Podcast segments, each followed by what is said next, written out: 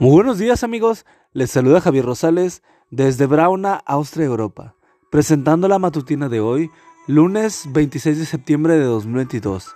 La matutina de jóvenes ya por título Dulce Victoria. La cita bíblica nos dice, y cuando nuestra naturaleza corruptible se haya revestido de lo incorruptible, y cuando nuestro cuerpo mortal se haya revestido de la inmortalidad, se cumplirá lo que dice la Escritura. La muerte ha sido devorada por la victoria. ¿Dónde está, oh muerte, tu victoria? ¿Dónde está, oh muerte, tu aguijón? 1 Corintios 15, 54 y 55. Hoy, el día que escribí esta meditación, leí en la prensa local esta noticia. En medio de un momento de desesperación y dolor, un hombre tomó la fatal decisión de poner fin a sus días propinándose un disparo en la cabeza. Cuando se encontraba en el cementerio del municipio de Malambo, visitando la tumba de su madre fallecida hace cuatro años. Era un hombre casado, con familia y con 52 años cumplidos. Al parecer no supo y no pudo sobreponerse a la pérdida de su madre.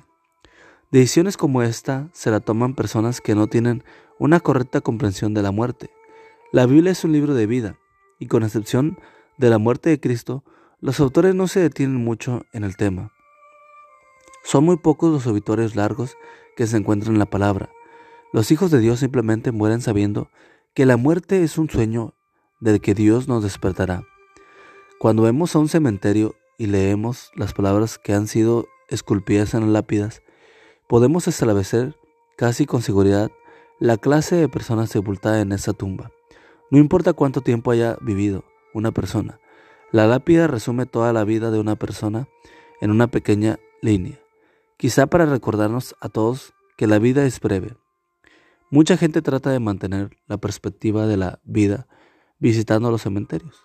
Durante años, mucha gente, incluyendo peregrinos e investigadores, han, sido, han ido a Egipto donde está el Valle de los Reyes para ver las grandes pirámides, que son tumbas de los faraones.